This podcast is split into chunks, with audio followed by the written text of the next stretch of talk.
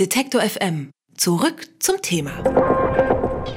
Eigentlich gelten Gewerkschaften als urlinke Bewegungen. Schließlich haben Marx und Engels mit ihrer Idee von Solidarität und Arbeiterkampf die Strömung über Jahrhunderte geprägt. Aber das Bild der rein linken Gewerkschaften, das bröckelt. Denn inzwischen IG Metall, Verdi und Co. machen sich mittlerweile auch rechte Gewerkschaften breit und die spüren sogar Aufwind. Viele Arbeiter fühlen sich von den hohen Ansprüchen des Arbeitsmarktes überfordert und haben deshalb Angst, ihren Arbeitsplatz zu verlieren. Aber was noch viel entscheidender ist, sie vertrauen den großen Gewerkschaften immer weniger. Warum ist das so und warum können rechte Arbeiterbewegungen auch für ausländische Mitglieder attraktiv sein?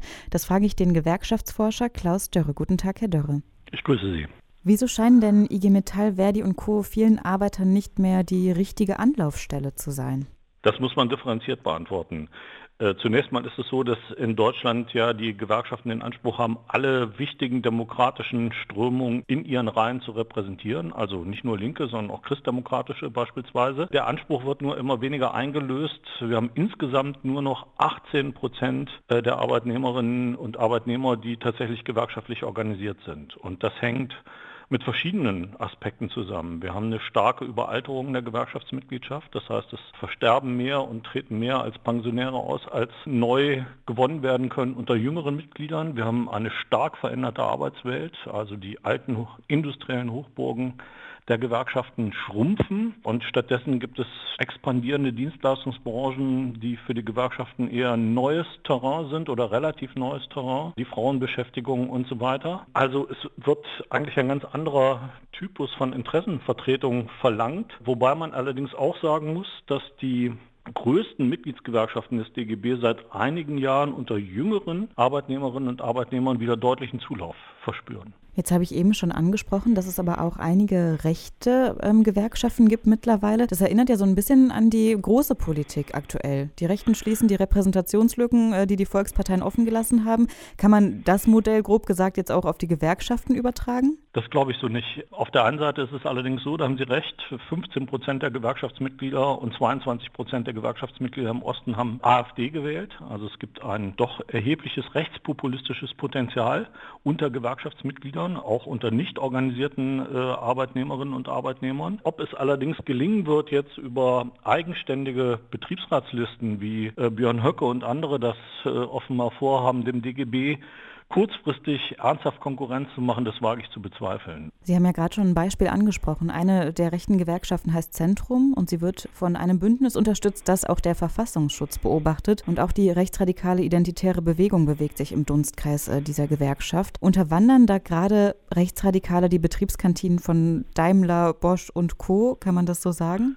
Sie versuchen es zumindest, nicht? Also in dem Werk Untertürkheim gibt es doch äh, deutlich über 100 Kandidaten, die auf dieser Liste zu den Betriebsratswahlen antreten wollen. Es gibt eine Ausdehnung des Zentrums Automobil in andere Betriebe, also Richtung Rastatt, offenbar auch bei Audi. Äh, es gibt es auch in Leipzig. Also der Versuch wird gemacht, nicht? Das ist ganz klar und das passiert mit einer Doppelstrategie. Auf der einen Seite präsentiert man sich im Betrieb oft ja gewissermaßen nur globalisierungskritisch, streitet jede Verbindung mit der extremen Rechten ab. Äh, aber am Biertisch und informell sieht es dann ganz anders aus. Es gibt doch einen erheblichen Teil von Zentrum Automobilmitgliedern, wo man nachweisen kann, dass es ganz enge Verbindungen nach wie vor gibt in die rechtsextreme Szene bis hinein zu Blood and Anna. Und das ist schon äh, außerordentlich bedenklich, was sich da entwickelt. Hat es das denn früher schon gegeben oder ist das ein komplett neues Phänomen? Also wenn Sie mit früher die Weimarer Republik meinen, dann hat es natürlich die Versuche gegeben der Nationalsozialisten auch in den Betrieben zu mobilisieren. Nicht? Und der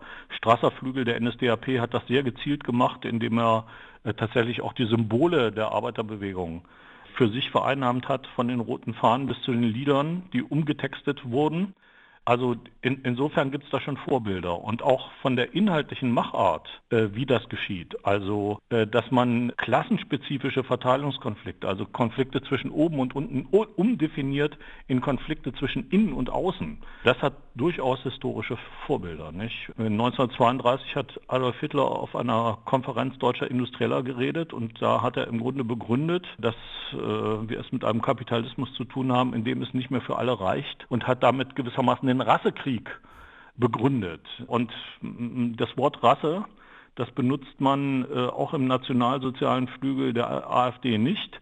Äh, aber an die Stelle von Rasse tritt ein Kulturbegriff, Kultur gewissermaßen als etwas homogenes, äh, gleichsam naturalisiertes, unveränderbar begriffen, was man sozusagen mit der Geburt in sich einsaugt und dann konstruiert man eben höhere und angeblich minderwertige Kulturen und begründet damit, weshalb das deutsche Volksvermögen gewissermaßen nur für Deutsche da sein soll und eben nicht für Muslime, Fluchtmigranten oder andere Repräsentanten nicht deutscher Kulturen mit den illegitimen Ansprüchen auf das deutsche Volksvermögen. Also die Argumentationsfigur als solche ähnelt in manchen schon sehr stark also dem, dem Tatkreis der konservativen Revolution, die den Nationalsozialismus vorbereitet hat. Jetzt hat das Zentrum Automobil ja aber auch ausländische Mitglieder. Ist das für Sie ein Widerspruch? Nein, überhaupt nicht. Das ist gar kein Widerspruch, weil Sie äh, natürlich in jedem anderen Land auch rechtspopulistische, rechtsextreme Tendenzen haben und es gar nicht ausgeschlossen ist, dass sich die Rechtsextremisten unterschiedlicher Nationalitäten dann in solchen Betrieben versammeln nicht? und äh, auf gemeinsamen Listen kandidieren. Wird denn seitens der Gewerkschaften etwas dagegen getan? Also die Betriebsräte und Gewerkschafter sind schon alarmiert. Ähm, ich habe selbst mit den Betriebsräten von Daimler gesprochen. Das Problem ist, dass es äh, diese Rechtsableger verstehen, sich hervorragend äh, als Opfer zu präsentieren. Also wann immer es eine Attacke gibt, eine Enthüllung gibt und so weiter, dann wird das gewertet als Einschränkung von Meinungsfreiheit, als Hetzkampagne und so weiter und so weiter. Und äh, dieser Gestus, ähm, immer Opfer zu sein, sich immer als Opfer darzustellen und gewissermaßen ja äh, die Freiheit der Andersdenkenden anzumahnen. Dieses zu vermeiden, also sozusagen Vorwände zu vermeiden, dass die in diese Opferrolle schlüpfen können, das macht es nicht ganz einfach, sich mit ihnen auseinanderzusetzen. Nicht? Es braucht in der Regel äh, rechtsverwertbare Tatsachen. Das ist das eine. Das andere ist aber, glaube ich, und da ist wirklich Nachholbedarf, äh, dass sich für ähm, die Gewerkschaften, auch die gewerkschaftlichen Betriebsräte inhaltlich stärker mit dem auseinandersetzen, was da propagiert wird. Nicht? Und ich glaube, da ist schon äh, in den letzten zehn Jahren viel versäumt worden, dass es so rechte Tendenzen unter, unter Lohnabhängigen gibt. Das ist ja überhaupt nicht neu. Wir hatten diese Debatte schon vor 10, 15 Jahren, hatten auch entsprechende Hinweise in einer Reihe von Studien. Aber dann ist doch zu wenig passiert mit Blick auf die eigenen Reihen über die Zukunft von Gewerkschaften und warum ihnen momentan weniger Leute vertrauen, habe ich mit dem Gewerkschaftsforscher Klaus Dörre gesprochen. Vielen Dank für das Gespräch, Herr Dörre. Ich bedanke mich auch.